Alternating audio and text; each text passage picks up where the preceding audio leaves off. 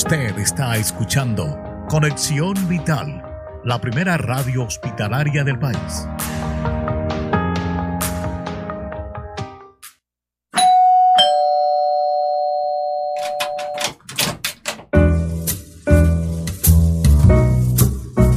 Otro invitado especial ha llegado a Cita Médica para contarnos la importancia de una vida sana por Conexión Vital.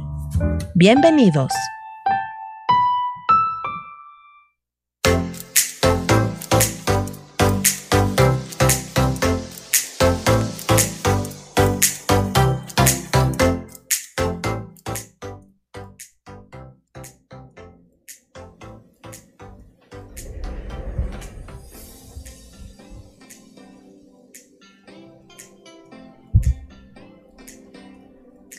Saludos cordiales y bienvenidos a una nueva cita médica, su espacio de salud de Radio Conexión Vital del Hospital de Especialidades de Eugenio Espejo.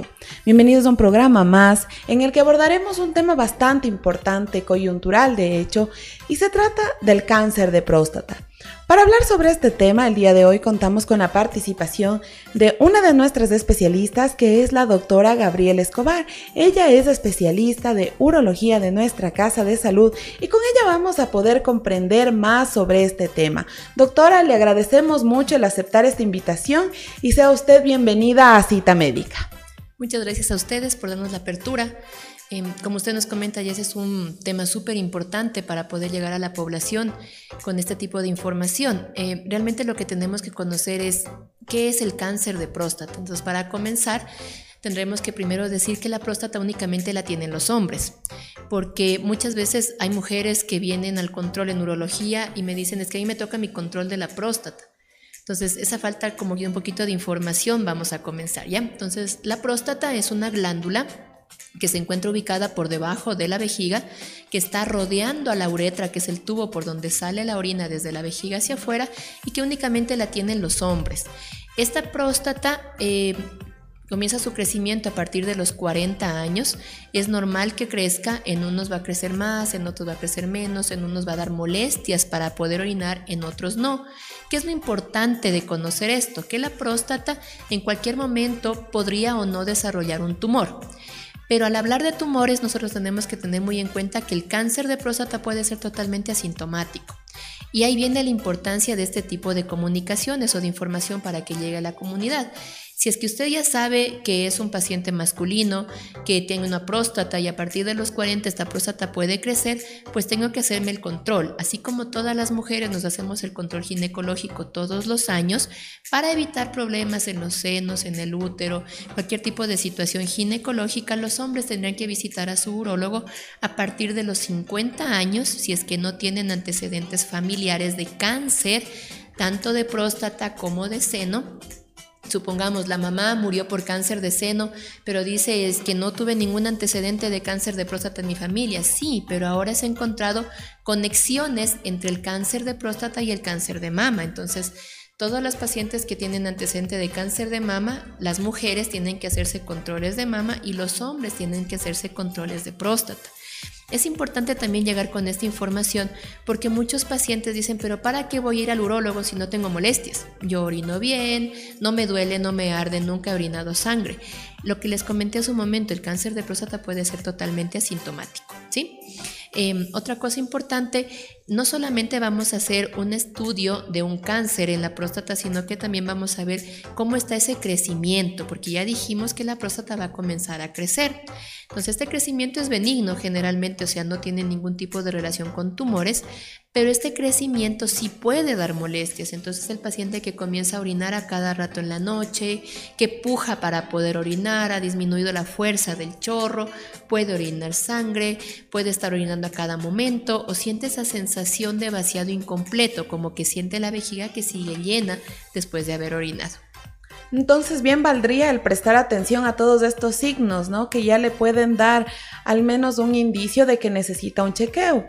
Ahora, doctora, bueno, usted debe tener más estos casos de cerca, pero En cuanto a la comunidad, siempre hay una especie de recelo, de reserva por parte de la población masculina en cuanto a acudir a chequeos, cosa que no pasa en, cuanto a las mujercitas, pero sí con los varones. Entonces, usted nos hablaba de que siempre sería importante que al menos luego de cierta edad, usted nos decía los 50 años, recurrir a algunos exámenes. ¿Podríamos informar a nuestra población qué exámenes serían los que nos ayudarían a dar un indicio o ya un diagnóstico de este cáncer de próstata? ¿Y cómo, cómo son? ¿Cómo se los realiza?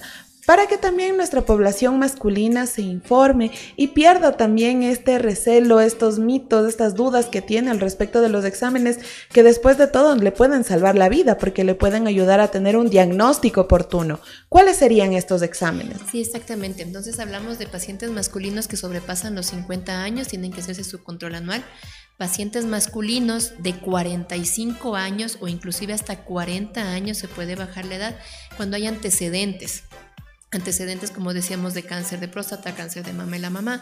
También en pacientes afroamericanos, afrodescendientes, el riesgo de un cáncer de próstata es mayor.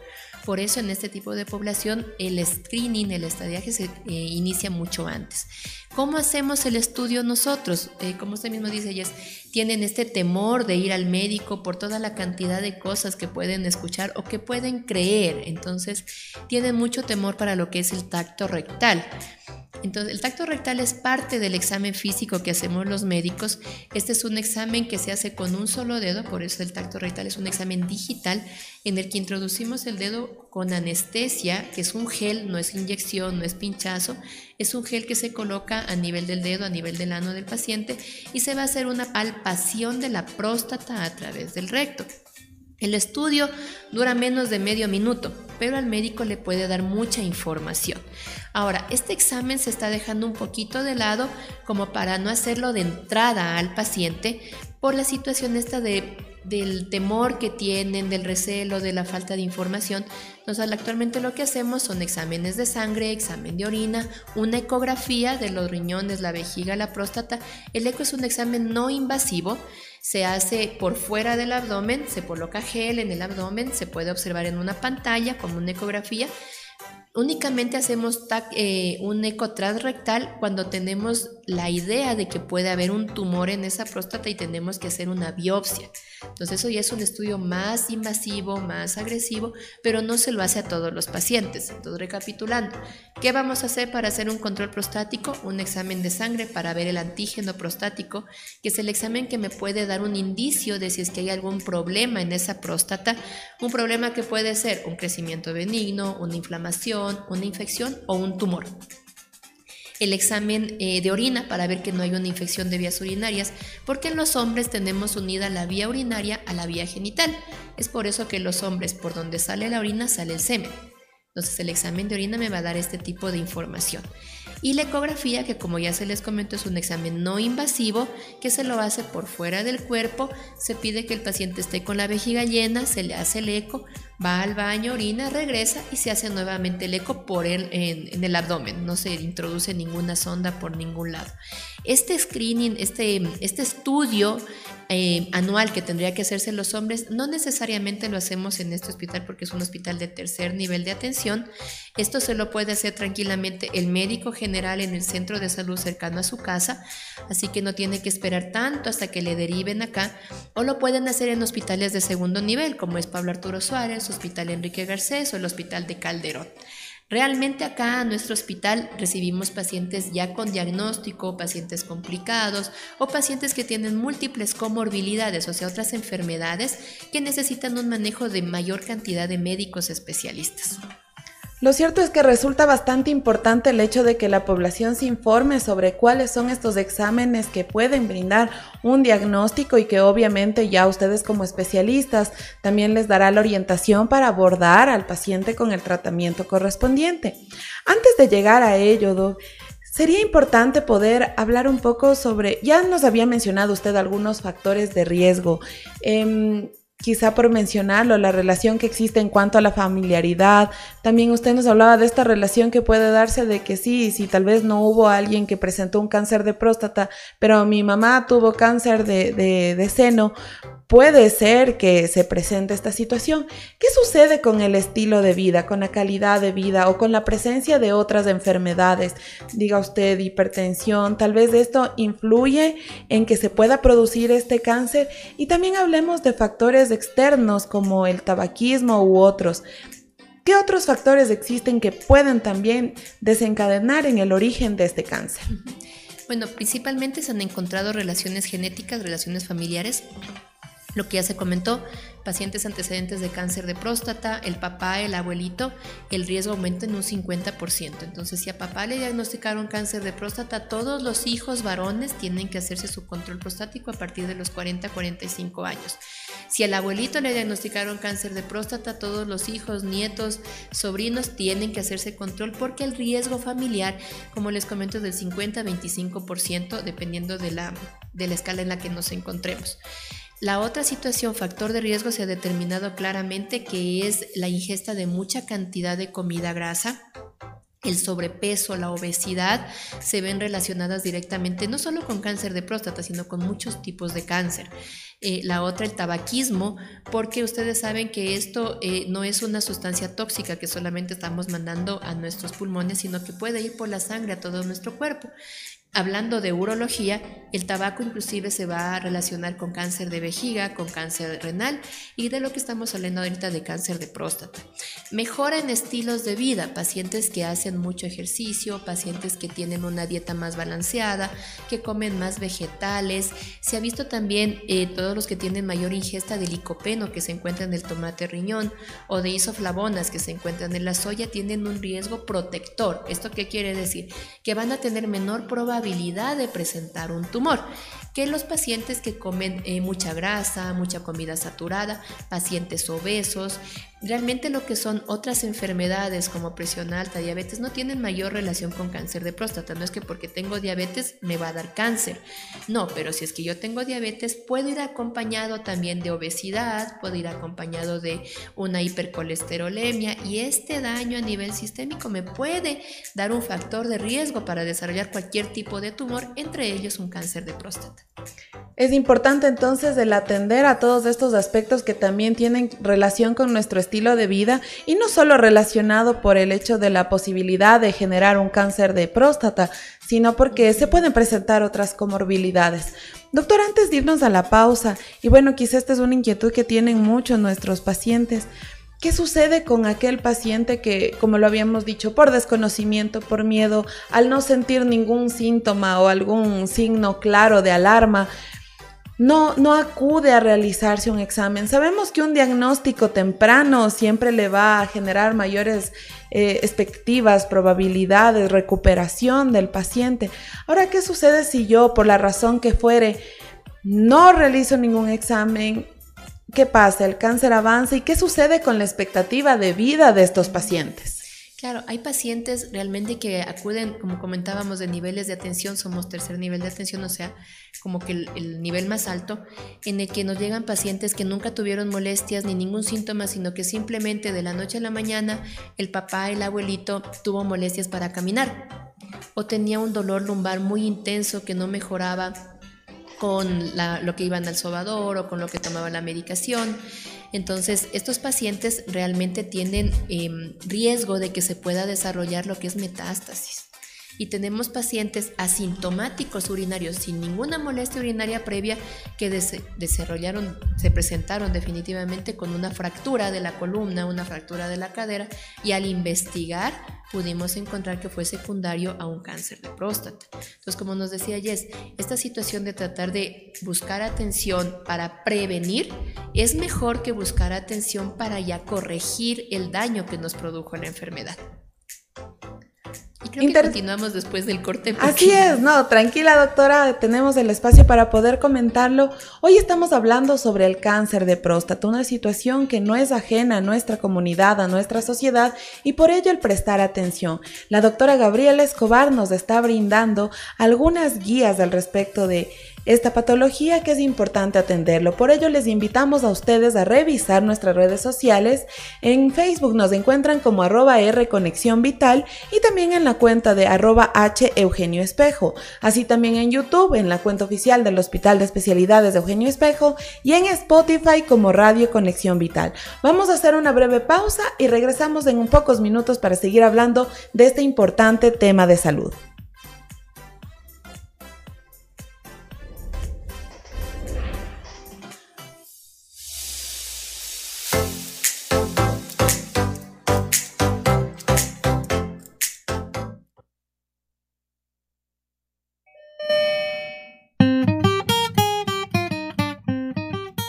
Regresamos con más de cita médica después de estos anuncios por Conexión Vital.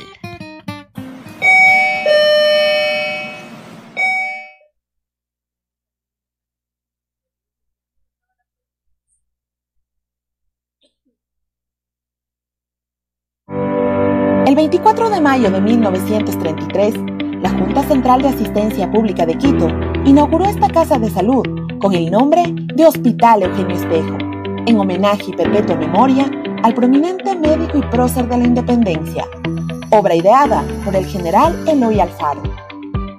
Desde su constitución, nuestro hospital responde a las necesidades del pueblo ecuatoriano en materia de salud.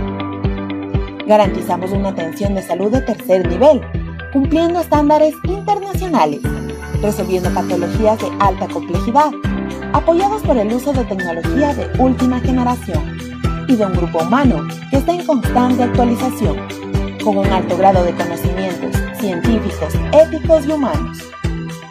Cumplir 90 años de vida pública representa un gran orgullo. Su trabajo hace posible nuestro propósito de servir a nuestros usuarios y pacientes. Hoy hacemos historia y seguiremos construyendo historia juntos. ¡Feliz aniversario! Y recuerden siempre que somos más que un hospital.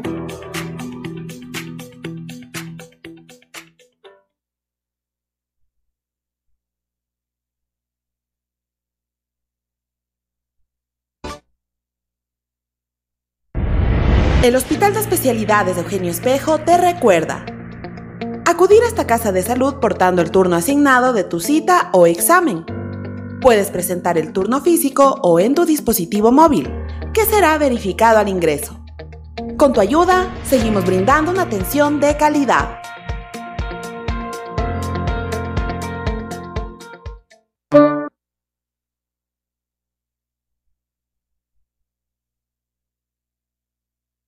cinco mapas y además un ergómetro nuevo. Permite que tengamos rápido estos eh, exámenes complementarios que son pues, realmente muy útiles para tomar decisiones en cuanto al tratamiento definitivo de los pacientes. El número de equipos permite también abastecer los exámenes que estaban represados de otros hospitales y de otros centros de salud.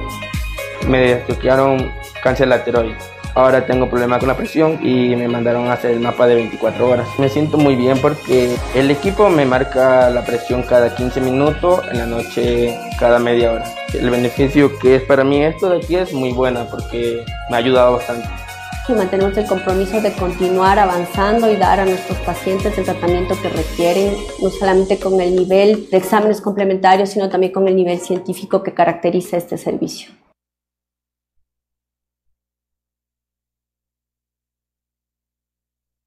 Conexión Vital. Usted está escuchando Conexión Vital, la primera radio hospitalaria del país.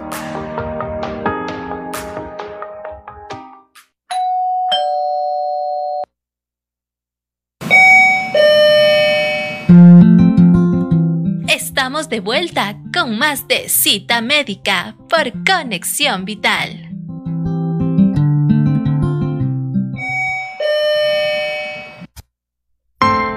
Estás escuchando Cita Médica.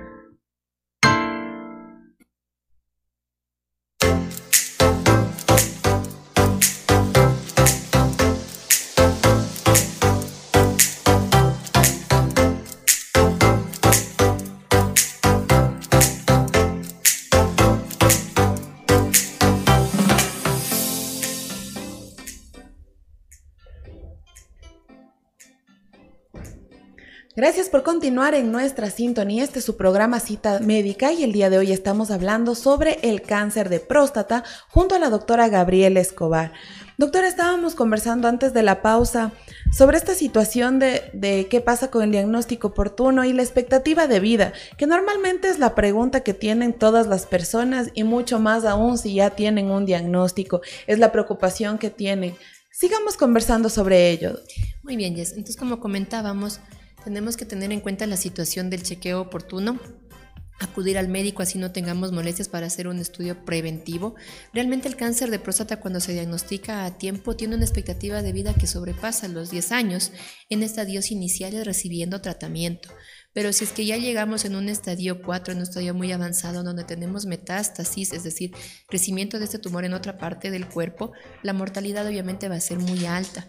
Hay estudios realizados aquí en nuestro país, de hecho un estudio se publicó en este año por una doctora que realizó una investigación en base a la mortalidad y morbilidad, o sea, del riesgo de muerte y de enfermedad secundaria a un cáncer de próstata. Y los resultados son realmente alarmantes porque podemos ver que pacientes que acceden a la atención no lo hacen en estadios iniciales, sino que ya acuden en estadios avanzados. Por lo tanto, eh, la mortalidad es alta en nuestro país. Nosotros tenemos el cáncer de próstata dentro de los cinco principales causas de muerte por cáncer en el Ecuador.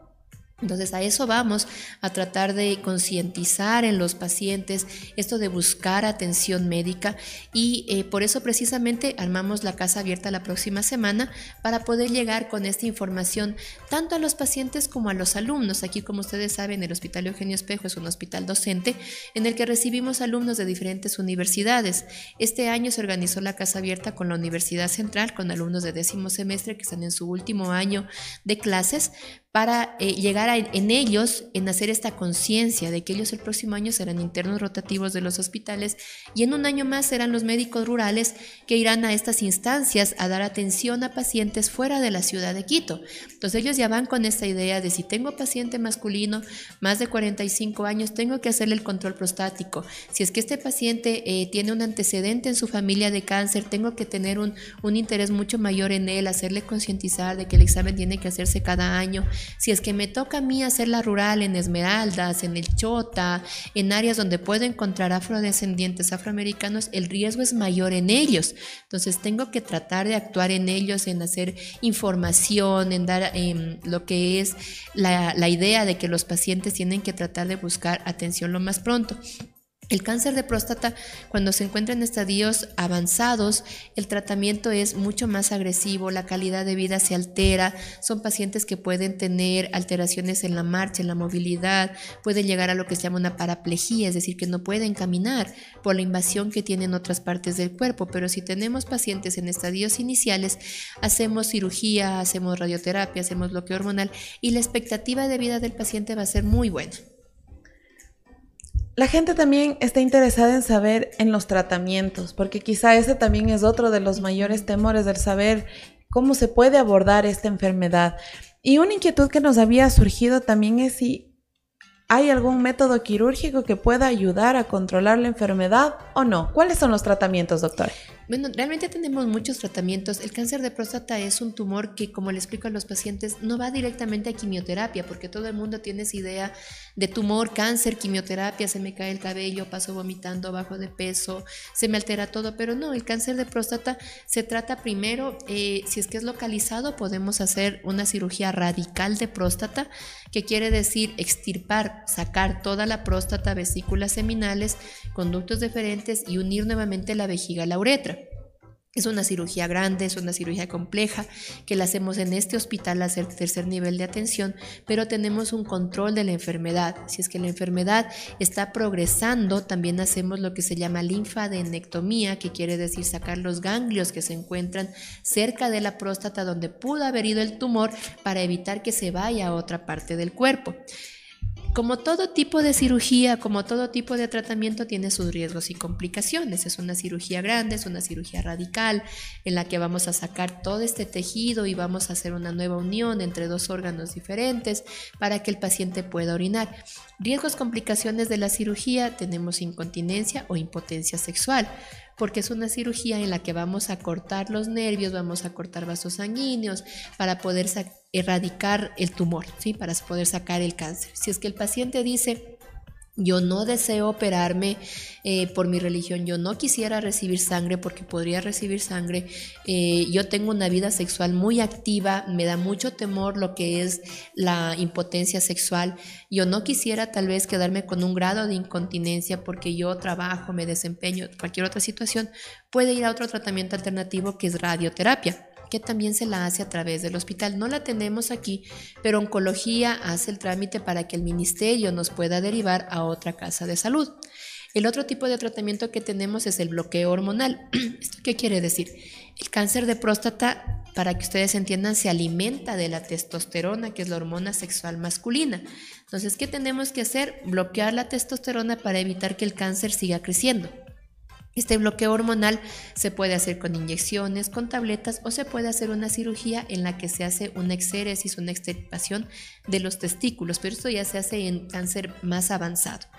Y finalmente, si es que el paciente tiene una recaída tumoral, o sea, el, tumor no se puede controlar con todos estos tratamientos o ya está en un estadio más avanzado, ahí recién el paciente va a una quimioterapia, con todas las implicaciones que puede tener esta. Y bueno, obviamente todo esto depende del estadio en el que se llegue con esta enfermedad, pero lo mejor resultaría hablar de la prevención, o sea, evitar esta situación, estas complicaciones, incluso los mismos temores y las dificultades propias de la enfermedad. ¿Cómo prevenir, doctora? La idea es esta, llegar con la información adecuada a los pacientes para que ellos sepan quiénes tienen próstata, todos los hombres, quiénes pueden tener cáncer, Cualquiera lo puede tener. ¿Cuáles son los factores de riesgo? Antecedentes familiares, mal estilo de vida, em, falta de controles, orina con sangre. Tengo que buscar ayuda para poder encontrar el, el, tumor en estadios pequeños, en estadios iniciales, para poder recibir el tratamiento adecuado.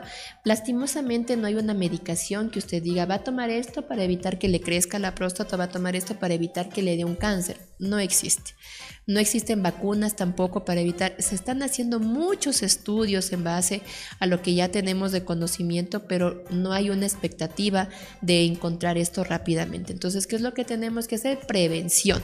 Si es que yo soy un hombre que estoy a partir de los 50 años, no me he hecho nunca un control de próstata, pues tengo que ir al centro de salud para que el médico me pueda hacer el chequeo, me pueda direccionar a un hospital de primero o de segundo nivel para que me hagan los exámenes. Si es que yo tengo antecedentes familiares, ya sé que ahora tengo el riesgo de presentar un cáncer de próstata y que el cáncer no da síntomas, entonces voy a buscar atención médica.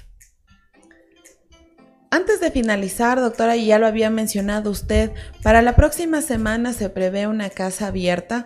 Justamente el propósito es llegar a través de diversos canales y que mejoren el contacto personal con nuestros pacientes u otros usuarios para informarles sobre esta y otras enfermedades que tienen que ver con el índole de la urología. Doctora, cuéntenos un poco. Hay otras enfermedades también. Hoy hemos hablado al respecto de la próstata en este espacio, pero hay otras enfermedades que también hay que brindarles una debida atención, el debido abordaje y el tratamiento. Hablemos un poco de esta casa abierta y así también para invitar a nuestra comunidad. Sí, como se comentaba, eh, la idea de hacer esto es llegar con información a la comunidad es algo que ya venimos realizando por aproximadamente unos cinco años. Cada seis meses aproximadamente el Servicio de Urología organiza junto con la Universidad Central, con los alumnos de décimo semestre, la casa abierta, sea de cualquier tema de urología, Hemos hecho casas abiertas de cálculos, litiasis, hemos hecho casas abiertas de cáncer de testículo. En esta ocasión vamos a hacer todo lo que es salud prostática. Se comentó en algún momento durante la entrevista de lo que es el antígeno prostático, que era el examen en el que yo les indicaba que se hace en sangre para poder descartar un problema, ya sea tumoral, un proceso inflamatorio, infeccioso. A esto vamos. Entonces, en la próstata no solamente puede desarrollarse un cáncer, puede haber un crecimiento prostático benigno, que es lo que todos conocemos como hiperplasia prostática benigna, o tal vez lo hayan encontrado como hipertrofia prostática benigna, es un crecimiento, ¿ya? Este crecimiento va acompañado de síntomas urinarios obstructivos, es decir, el paciente tiene dificultad para poder orinar o irritativos que le duele o le arde para poder orinar. Hay tratamiento clínico, hay tratamiento quirúrgico, dependiendo también de la enfermedad que tenga el paciente y de qué tan avanzada se encuentre. Tenemos la prostatitis, que es una inflamación de la próstata que se va a ir acompañada de molestias irritativas, o sea, duele, arde para orinar, duele, arde cuando sale el semen, cuando tienen actividad sexual, puede salir el semen con sangre, puede tener muchas molestias em, cuando vacía la vejiga, estamos hablando de una prostatitis y eso eh, es un tratamiento que requieren con antibiótico, con seguimiento, se lo hace también en primer en segundo nivel, no necesariamente tiene que esperar a venir al Eugenio Espejo, aquí le veamos, aquí realmente nosotros vemos más lo que es cáncer de próstata, pero esta ocasión quisimos ampliar nuestro, nuestra información para que puedan tener conocimiento de lo que es un crecimiento benigno, un proceso inflamatorio, infeccioso de la próstata. Doctora, muchísimas gracias por esta apertura a este evento y así también por toda la información con la que hoy usted nos ha contribuido para el conocimiento de la comunidad. Habíamos partido este diálogo diciendo que a veces hay muchas dudas, muchos mitos al respecto de ello, incluso temores por parte de nuestra población y es importante desmitificar, informarnos que este siempre va a ser el primer canal de prevención y por supuesto tomar algunas acciones, medidas y que mejor que podamos evitarlo si así fuera el caso y si no, pues recurrir a nuestros especialistas para lograr el tratamiento adecuado. Hoy nos acompañó la doctora Gabriela Escobar, especialista de urología del Hospital de Especialidades Eugenio Espejo, con quien hemos tenido la oportunidad de conversar sobre cáncer de próstata. Doctora, muchísimas gracias por su participación y esperamos contar en una próxima oportunidad con este u otros temas que por supuesto siempre resultarán del interés de nuestra comunidad. Sí, muchas gracias por la invitación y ya saben que urología está con las puertas abiertas para todos ustedes y lo importante siempre es la prevención. Entonces la idea es llegar al paciente antes de que todo se complique. Ya lo ha dicho nuestra especialista y así también les invitamos a ustedes a sumarse a estas campañas de prevención y por supuesto informarse al respecto de estos temas de salud.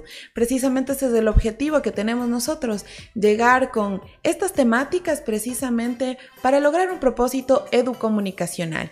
Y de este modo despedimos esta importante entrevista. Nos acompañó, lo había dicho, la doctora Gabriela Escobar y yo me despido. Jessica Pazmiño les acompañó en la conducción hasta una nueva cita médica. Una excelente jornada para todos.